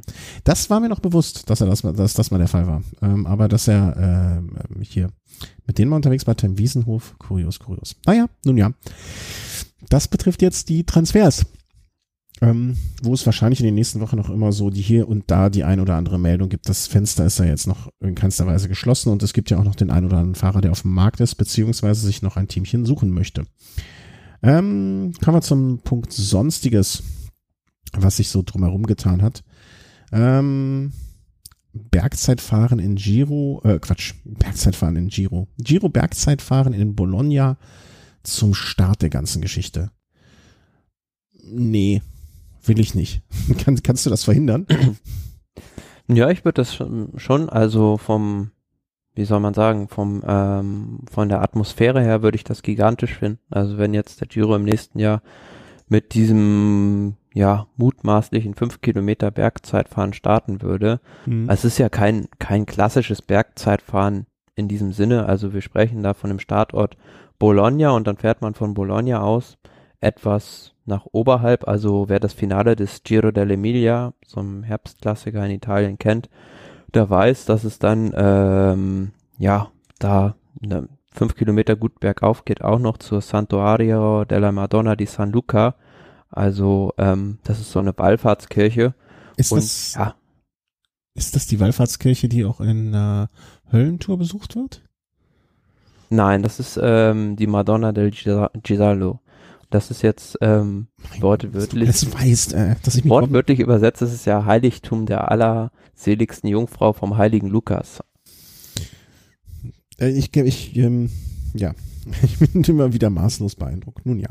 Ja, also wer den Giro dell'Emilia ähm, jährlich ein ganz tolles Herbstrennen verfolgt, der weiß, dass dieser dieser Anstieg zwar ja doch von den Prozenten her teilweise auch über 10 ist, aber das ist jetzt kein Ding, wo man jetzt sagt, gut, da wird es dann schon Minutenabstände geben. Mhm. Und ja, das ist halt auch, wenn man das Publikum da sieht, ein sehr, sehr gut frequentiertes Rennen. Und ich kann mir schon vorstellen, dass bei so einem Grande Partenza, also beim Giro-Start, da einiges ähm, los wäre und das auch wunderschöne Bilder geben würde.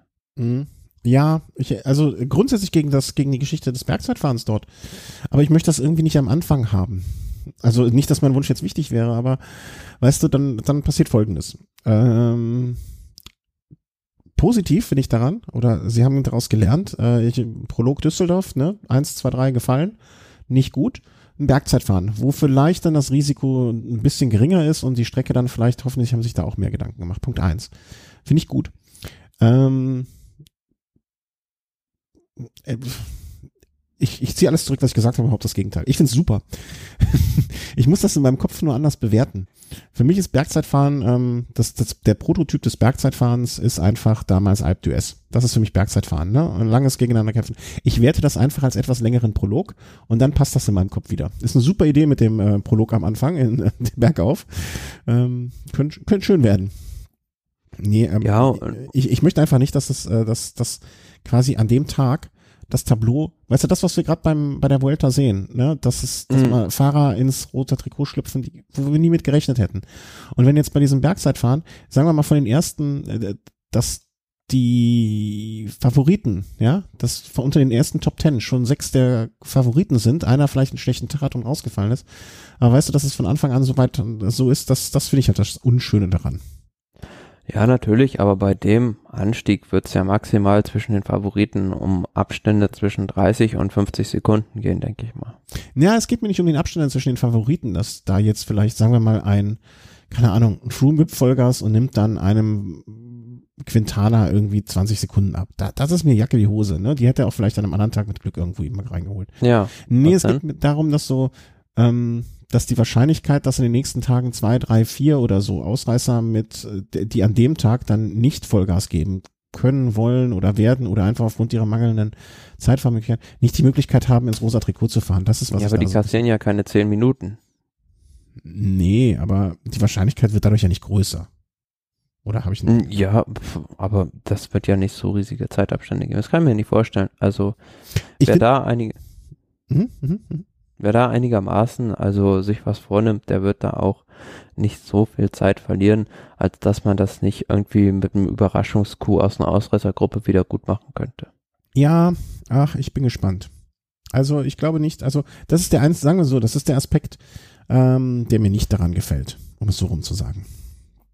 Ja, das ja aber du wirst sehen, also wir werden ja auch noch über den Giro dell'Emilia ähm, sprechen in der, im Rahmen unserer jährlichen Sendung jetzt und ähm, ein Grund mehr, dieses Rennen anzuschauen und du wirst ja. sehen, es wird äh, wunderschöne Bilder geben.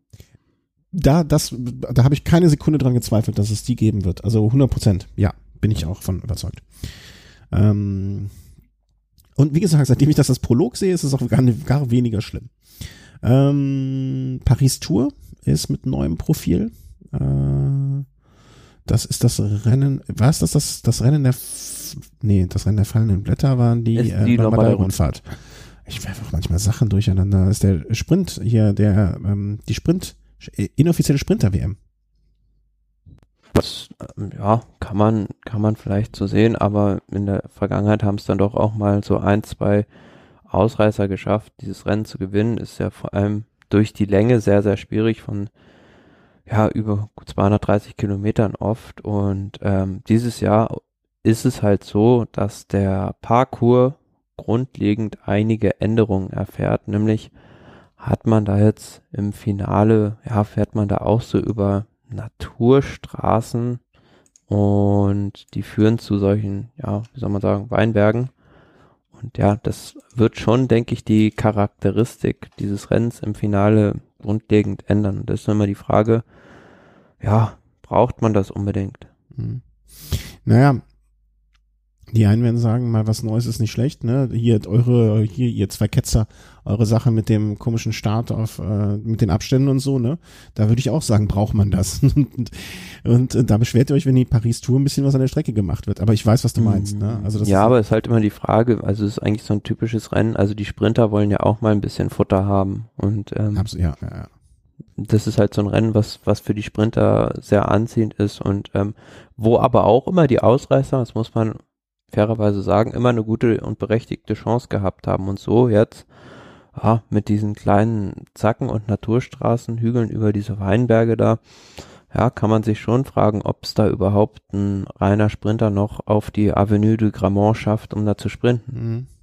Aber auch da ist es ja so, dass es am Ende des Tages wahrscheinlich die, äh, die Fahrer die Schwierigkeit des Rennens machen und wir werden dann sehen, wie schwer es dann am Ende wirklich sein wird. Klar, und du musst ja auch immer, immer sagen, das Rennen findet eigentlich im Oktober immer statt und da kann es ja auch gut sein, dass es da mal regnet. Und wenn denn diese Naturstraßen da auch noch nass sind, dann wird es natürlich noch ein größerer Selektionsfaktor. Ja. Und das mit den Naturstraßen ist einfach, glaube ich, gerade jetzt im Moment etwas, das sehr in Mode ist, ähm, durch auch den Trend zu den Gravelbikes etc. Und ich glaube, ähm, ja, das wird, äh, ähm, ähm das wird ein Trend sein, der kommt und aber ob er bleibt, da bin ich nicht so ganz sicher. Ähm, werden wir sehen, wie sich das so mittelfristig darstellt. Ähm, Kolumbien hat dann noch ihr WM-Team sozusagen benannt oder, oder bekannt gegeben. Boah, und ich sag mal so, die, die muss man auch erstmal schlagen, die Jungs, ne? Also, wenn die. Ja, also in der, in, der, in der Breite für mich so das stärkste Team bei dieser Weltmeisterschaft. Anacona Contreras, die beiden Enaos, dann Lopez, Martinez, Quintana und Uran. Mhm.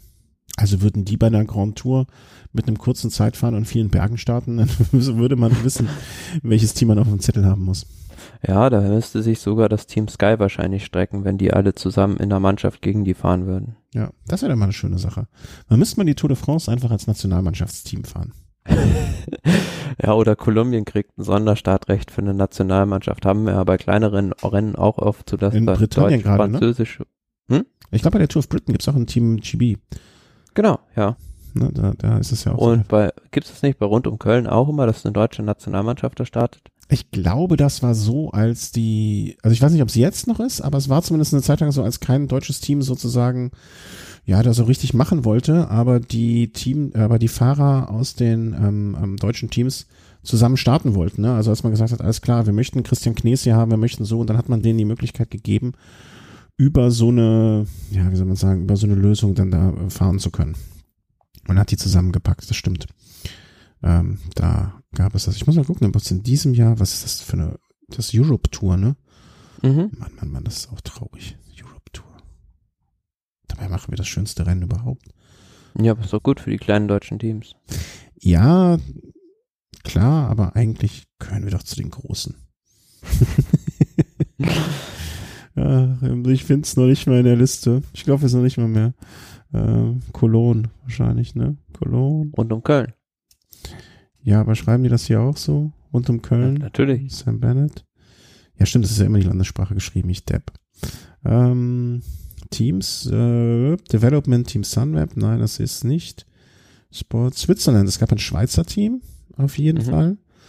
Bora Hans Grohe ist da, Team Kartuscha, Team Lotto, Team Sauerland, Vorarlberg, nee, es gab aber kein Germany oder Team Germany. Gab es aber in der Vergangenheit definitiv, da kann ich mich auch dran erinnern, dass wir das in der Vergangenheit hatten. Ja, und damals das Team Bianchi. Erik Zabel ist der einer der wenigen, die zweimal gewonnen haben, sehe ich gerade. Bei rund um Köln? Mhm. Ja. Der, der, also ich glaube, der hat auch äh, dreimal Paris Tour gewonnen. Das ist einer der wenigen, der das dreimal gewonnen hat. Ja, aber was ist Paris Tour gegen rund um Köln? Also bitte. Bevor ich komplett in den Wahnsinn abgleite, äh, in Bezug auf äh, aufgrund meines Lokalpatriotismus, arbeiten wir mal weiter an den sonstigen Sachen. Ähm, Froome und Thomas doch nicht nach Innsbruck? Hattest du nicht auch mal Froome so auf die, auf die äh, Favoritenliste mitgesetzt? So? Äh? Definitiv. Also wenn der in Topform ist, dann ist er halt, ja, in Topform? Der Top, der Top-Favorit und auch Garen Thomas, also der ja generell ein Fahrer ist, der sich auch schon bei den Eintagesrennen wie beispielsweise auch Paris-Roubaix und der Flandern-Rundfahrt schon bewiesen hat, wäre da jemand, mit dem man in Sachen Medaillenvergabe rechnen müsste. Aber da die jetzt beide nicht starten werden, ja, ist da vielleicht auch der Weg bei den, bei den Briten für die Yates-Brüder frei. Mhm. Finde ich ehrlich gesagt mh, hm, keine gute Entscheidung oder keine schöne Entscheidung. Ich glaube auch, das ist so etwas, da machen sie sich auch wieder keine Freunde mit. Äh, nee, definitiv nicht, weil also klar haben die eine lange Saison gehabt, äh, also ja, Froome auf jeden Fall mit den beiden Grand Tours, aber ähm, es kommt, entsteht wieder so ein bisschen der, der Eindruck, ähm, das sind so Eventfahrer, also die den Radsport als Ganzen nicht achten. Mhm, ja. Und das hat den Eindruck hatte ich bei Gerard Thomas bisher, also Froome, gut, kann man so und so sehen, ähm, äh, würde ich in dem Fall mit dieser Eventfahrer oder oder ne, das, was man früher auch äh, Armstrong vorgeworfen hat, ne, der steht nur bei der Tour am Start, kann ich in dem Fall sogar ein bisschen nachvollziehen, den Gedanken. Aber der Thomas hatte ich nie so den Eindruck davon, ne? Also, dass er auch so einer ist von den, von den Nicht-Guten. Ähm, schade, dass er da, aber vielleicht ist er auch einfach müde. Also. Hm, weiß nicht, vielleicht hat er auch ein bisschen viel nach der Tour dann auch noch gefeiert. Wer weiß. Also Wenn das, das der Grund wäre, wäre ich der Erste, der da Verständnis für hätte. Das, das, also dann ist alles okay. Dann ja, aber schau dir beispielsweise den Tom Dumoulin an, der ist auch den Giro und die Tour gefahren und das ganz vorne, hat es beide ganz vorne beendet und ist jetzt nochmal voll motiviert bei der WM am Start. Der ist Holländer, der kann nicht anders. Das liegt dir in den Genen. Da, da, da muss man, da kann man nichts gegen machen. Der, da geht der nicht kaputt. Also der, der, der fährt und fährt und fährt. Aber ist nicht Jared Thomas auch mal irgendwie, ähm, ist der nicht, doch, der ist doch aber sonst auch schon mal gestartet. Also ich gucke ja jetzt gerade so in der, in der Vergangenheit durch, ne, World Championship äh, Races. Ne, ist äh, letztes Jahr Dritter sind sie geworden bei den, ne, ah, noch ein Punkt, ne, sie, sie sind natürlich, ist das jetzt nicht gerade förderlich für ihr Mannschaftszeitfahren, ne, wo sie sich ja vielleicht auch gerne gut präsentiert hätten. Natürlich. Schade. Also Froome, mein Gott, ne, äh, ist halt so. Ähm, aber Thomas äh, finde ich schade, dass er das, äh, dass er das die Entscheidung getroffen hat. Er, allerdings wird er auch Gründe haben. Warten wir mal ab.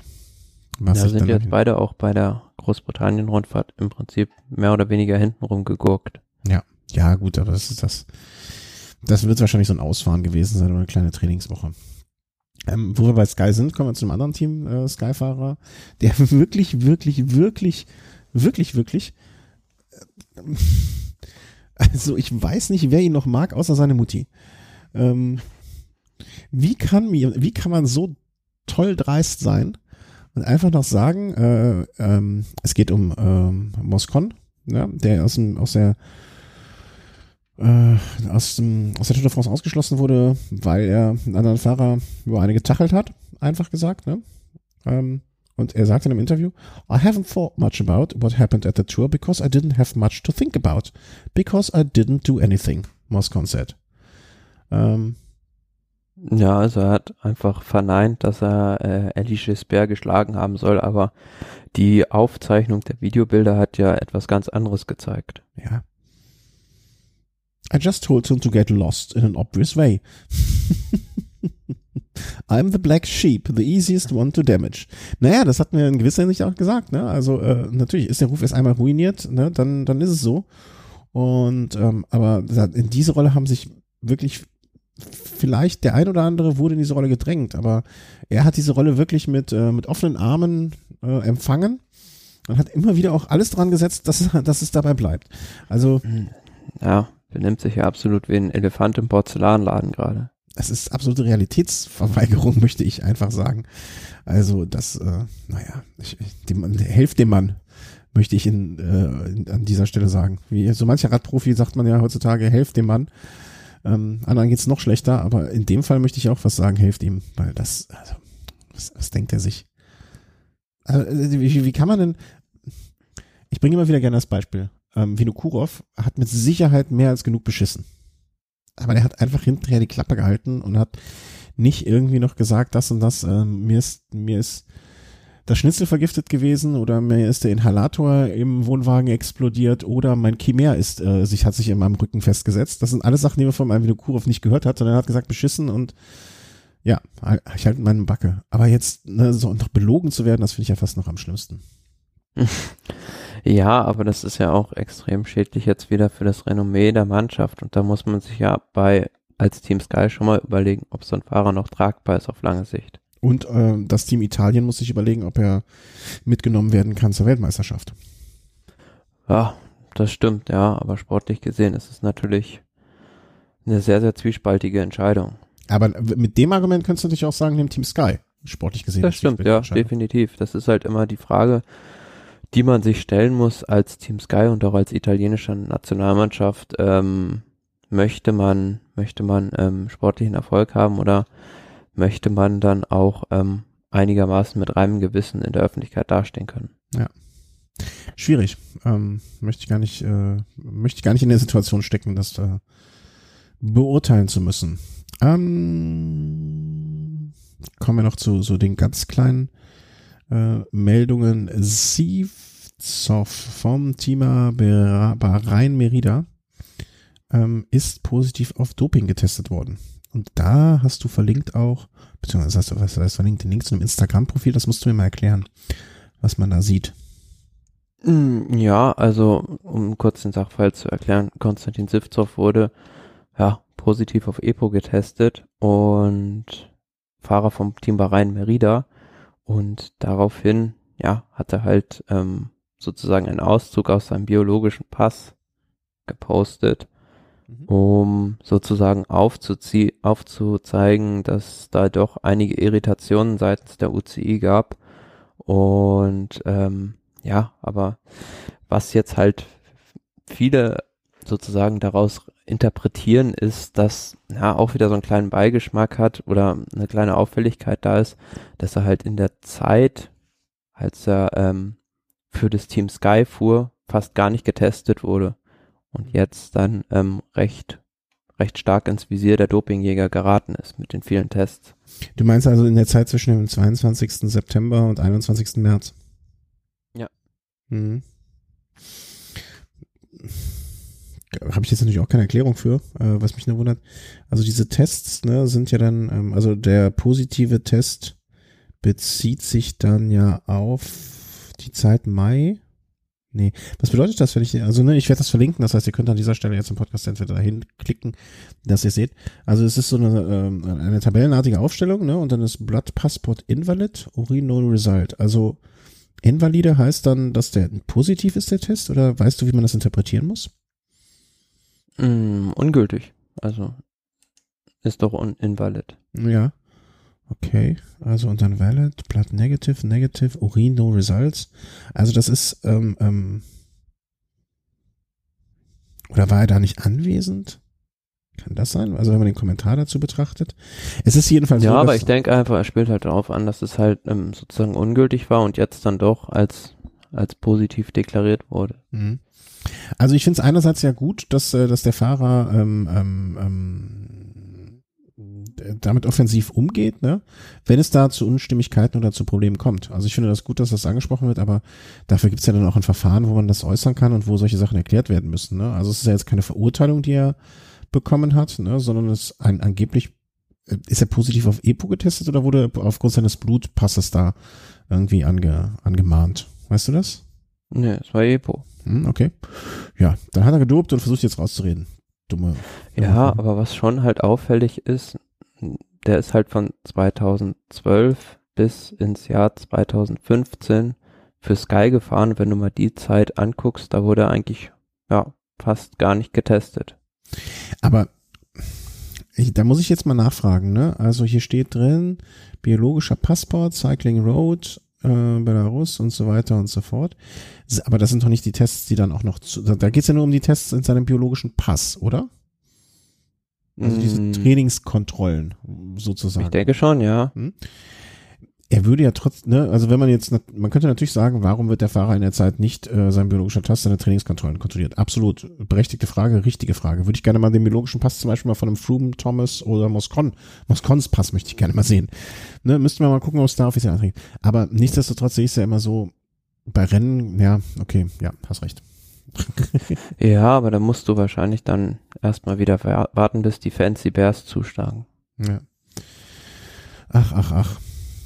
Aber wurde der das mal in seinem, ähm, ähm, Ja, aber dann in den Kommentaren, First Question, R-Team Sky Doping. Ja, da wird er mit Sicherheit jetzt sagen, ja klar, haben wir vollkommen, alle, alle völlig drupp gewesen. Manche Leute, das stellen auch Fragen, äh, da möchte ich mir echt, aber erst auf 2016 steht ja auch, ne, ähm, äh, Dimension Data. Ja. Auch nicht getestet worden, ne, also man kann ja jetzt nicht nur ähm, Team nee, definitiv nicht, aber generell ist halt diese, diese Lücke da sehr auffällig und ähm, würde man sich so manchmal wünschen, dass, dass die UCI das halt offenlegt. Gut, das wird aufgrund der Datenschutzbestimmungen nicht gehen, aber ich glaube, es gab doch mal ein, zwei Fahrer, ich glaube, Basso und Armstrong haben das zeitweise gemacht, dass sie ihre Daten aus dem biologischen Pass offengelegt haben. Das würde mhm. man sich vielleicht auch, ja, aus Transparenzgründen von anderen, anderen wünschen. Klar kann man das verstehen, dass es irgendwo Datenschutz ist und ähm, dass es nicht jeder machen will. Aber ja gut, Siftoff ist. Aber man könnte ja die, man könnte ja die Daten einfach, ähm, also seine Teamdaten sozusagen äh, anonymisiert rausgeben. Ja, ne? kann man durchnummeriert einfach mal. Jeder weiß, okay, das Team Sky hat 25 Fahrer und äh, hier wir geben die äh, anonymen Daten raus. Äh, ne? Dann hat man einfach 25, äh, 25 Fahrer und sieht die alle und dann ist gut. Also wäre eine Möglichkeit, die man durchaus äh, völlig äh, wäre ja gar kein Ding. Ja. Nein. Ja, aber natürlich, Sivtsov ist jetzt auch ein Fahrer, ja, der geht aufs Karriereende mit 36 zu. Und ähm, ja, ist die Frage, ob der jetzt dann na, nach der mutmaßlich bevorstehenden Sperre dann nochmal irgendwo unterkommt. Ich behaupte nicht. Ähm, aber was weiß ich. Also sind wir mal gespannt erstmal, wie das Verfahren. Also ich würde das Kind noch nicht mit dem Bade ausschütten, wie man so schön sagt. Ähm, warten wir erstmal ab, was das Verfahren bringt und äh, wie das ausgeht und wie es danach ausschaut. Also vielleicht ist der Dropstar nicht gelutscht, ne? Vielleicht also, ich denke mir immer, wenn jemand so offensiv dann, also ne, natürlich kann das entweder wirklich ganz abgezockter Vogel sein, ne? Oder vielleicht ist ja wirklich irgendetwas, was da nicht so nicht so ganz ist, wie es sein sollte. Müssen wir mal abwarten gucken, also Verfahren im Auge behalten und äh, dann schauen wir einmal. Wäre so meine Herangehensweise erst einmal. Und dann beurteilen wir am Ende, wie es ausgegangen ist. Apropos, wie es ausgegangen ist. Ich weiß schon, wie die Sendung ausgegangen ist, nämlich äh, mit einer schlechten Meldung am Ende, aber die gute Meldung ist, ähm, ich habe trotz man ist, es war nicht zu erwarten, dass ich die Sendung komplett ohne gesundheitliche Einschränkung überstehe, aber es hat geklappt. Muss ich nur noch gucken, dass ich irgendwie die, durch die Nacht komme. Ne. Und ähm, vor allen Dingen muss ich ja fit sein, weil am Montag hast du ja Geburtstag und das muss ja jeder Hörer dir irgendwie gratulieren auf irgendeinem Weg. Ja, also denk dran, nicht vergessen, Montag den Thomas mit Geschenken und Liebe überhäufen. Äh, und wenn das nicht geht, dann einfach mit Grüßen zumindestens. Ans Beno Home Team. Ans Beno Home Team und an Thomas. Ähm, und ja, ich bedanke mich ganz herzlich und äh, wünsche euch noch ganz viel Spaß mit der Vuelta, den wir haben. Und gibt sonst noch was Besonderes? Fahrt schön Rad, passt auf euch auf. Und danke für eure Unterstützung nochmal an dieser Stelle, wie immer. Tschüss. Tschüss.